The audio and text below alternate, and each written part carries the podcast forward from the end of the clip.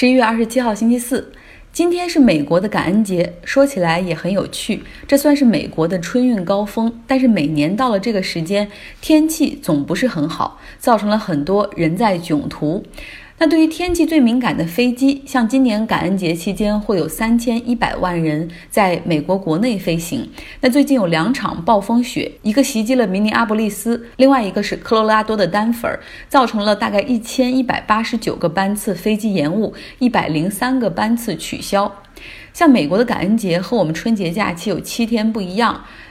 那美国人合理的假期大概只有四天，那所以说任何延误和航班取消都可能导致整个回家计划被毁。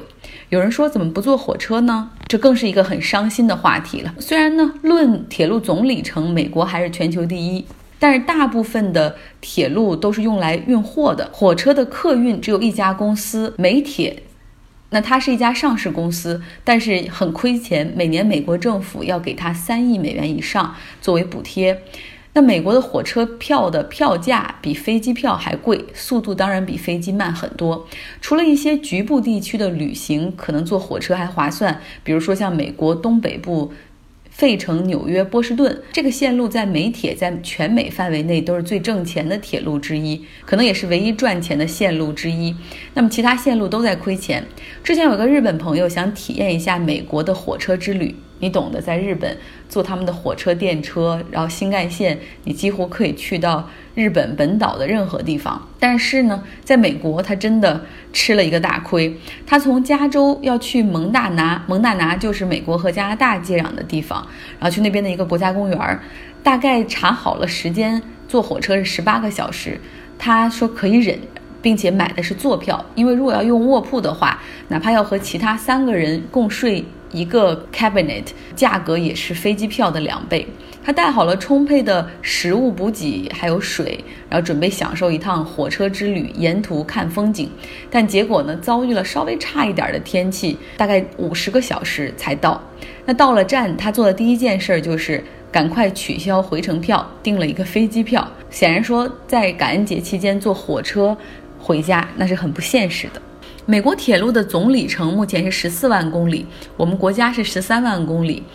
那按照长三角、山东、珠三角等地的铁路交通计划，很快就会超过美国。而更重要的是，我们的电气化率早已经是全世界第一了。这个里程数量排在我们国家之后的是俄罗斯，之后是印度和加拿大。美国呢，曾经在十九世纪有一段时间是铁路大亨。竞相 PK 的日子，那段时间，这些铁路大亨们跑马圈地，竞赛般的搞起了铁路基础设施建设。顶峰的时候，在美国全境，然后铁路的旅程大概有四十万公里，现在只有十四万公里。大家想一想，到底废弃了多少？那么现在，在美国的很多小镇都会把废弃的铁路和车站作为招揽游客的景点。来到澳大利亚，澳大利亚最大的城市悉尼宣布将改变酒吧营业时间的限制。那有不少年轻人很高兴，就上街举着牌子庆祝。有的人在牌子上写说：“再不改变法律的话，我都要搬到墨尔本了。”从二零一四年到现在，悉尼呢出于对夜晚醉酒滋事和暴力犯罪的担心，规定酒吧和夜店不能让客人在凌晨一点三十分以后后入场。那至于贩卖酒水的商铺、便利店，也不允许在十点之后去卖酒。那为什么要有这样严格的规定呢？是因为在二零一四年，有两个十八岁的男孩分别是死于酒醉之后的群体暴力，他们都是和陌生人。就吵起来了，可能吵起来的原因就是，你瞅啥呢？瞅你咋地了？就是大概是这样的微不足道的原因。然后之后呢，被陌生人暴打而死。实行类似于非常严格的酒精宵禁之后，暴力事件和犯罪率明显下降，但同时也带来了负面，也就是经济上的一些问题。有一百八十个持卖酒牌照的商铺陆续关门了。那么悉尼估算每年大概会因此损失一千万美元。现在他们改变的策略是，还是有一个限制的时间，凌晨一点半之后还是允许继续进场，然后买酒，但是所有的酒精销售必须在凌晨三点半结束。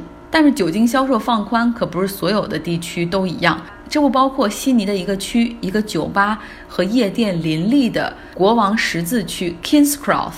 这也被称为悉尼最大的红灯区。不过自从宵禁之后，这里的生意明显差了很多。现在 Double Bay 取代 Kings Cross 成为悉尼最热门的酒吧去处。那我之前也去过 Kings Cross，啊，真的是酒吧林立，灯红酒绿。我到了那儿就有种。进了赌场，有各种各样的游戏，让我觉得眼花缭乱，不知该去哪一家的感觉。然后最终索性选择放弃。但是澳大利亚人真的很喜欢喝酒，有一种叫做 Party Night。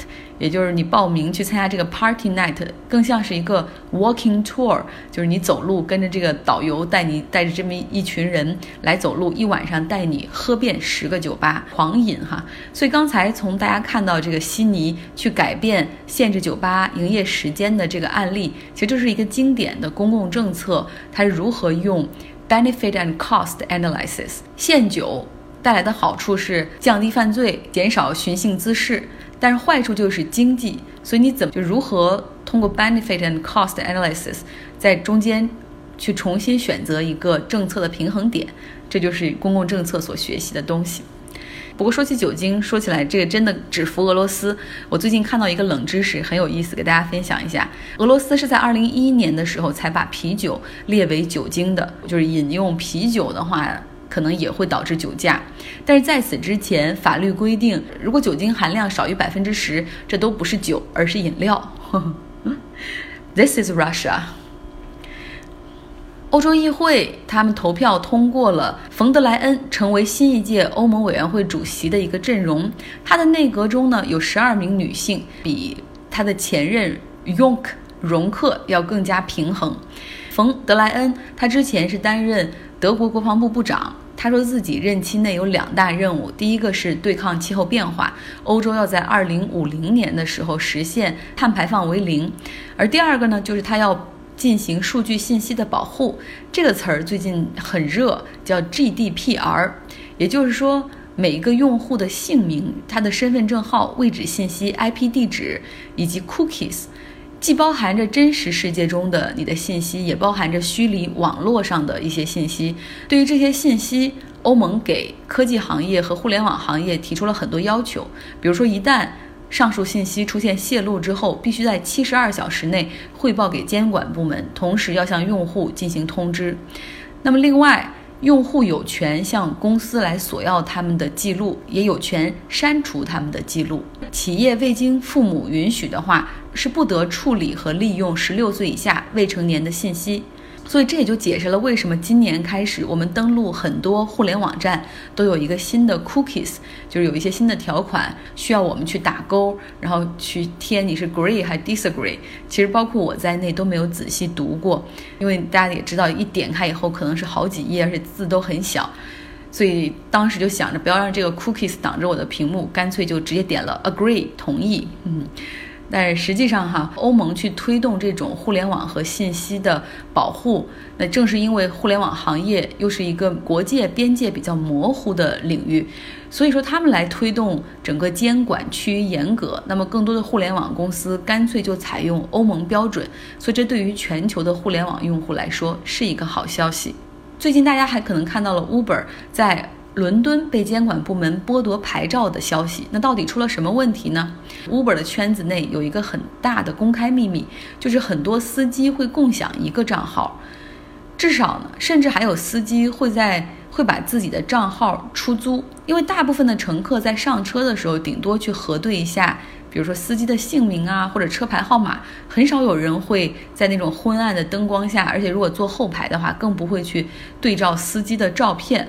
对吧？所以就让这些人有机可乘。可是为什么会这样呢？为什么不直接申请 Uber 的账号去注册，然后有自己的车开呢？有这么三种可能性。第一种呢，是他们的驾照很可能有太多的黑历史，或者这种安全记录不够，扣分太多，所以就算他们用自己的驾照去申请的话，Uber 也不会给他们。而第二种可能性就是，他们可能根本没有办法通过 background check，就是 Uber 会对。这个犯罪记录做一个调查，那第三种可能性就是可能他们没有办法买车，这可能涉及到他们的，比如说经济状况啊，或者是信用状况啊。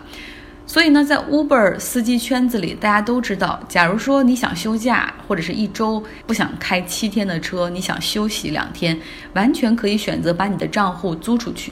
伦敦的司机们一直在钻这个漏洞，Uber 没有发现，但是监管部门发现了。我不知道国内的网约车是不是也存在这样的问题，大家也可以留意一下。最后分享一个法治进行时。刚刚看到深圳龙岗区的检察院发了一个裁决书，案件是这样的：一位前华为的员工李某，二零一八年的时候，他从公司离职，因为补偿金的问题和公司发生了纠纷，最后协商，然后呢，公司是由一个私人账号给李某打了他所认可的补偿金三十多万人民币，可是之后呢，深圳公安局就以敲诈勒索对李某进行了。逮捕，并且移交检察院进行起诉。检察院后来认为证据不足，决定不起诉。但这中间对李某羁押的时间是二百五十一天。那么就于这段时间，最后国家给的补偿是十万元零七千五百二十二块钱。讲这个案例。一个是给大家看一下这个所谓的好公司的存在的一些负面案例，而另外的一个是也给大家提个醒，自己做员工准备离职的时候有哪些坑一定要小心。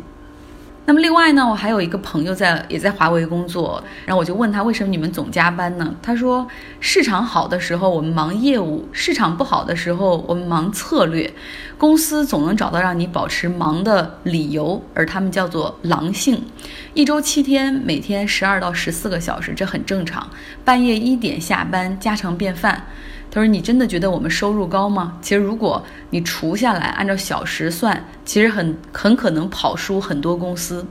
另外呢，他说公司还有一个人事的潜规则，就是到了四十岁出头之后，你就得想着打包走人。这个时候，公司他会说：断，我可以买断你所有的股票，你可以走了。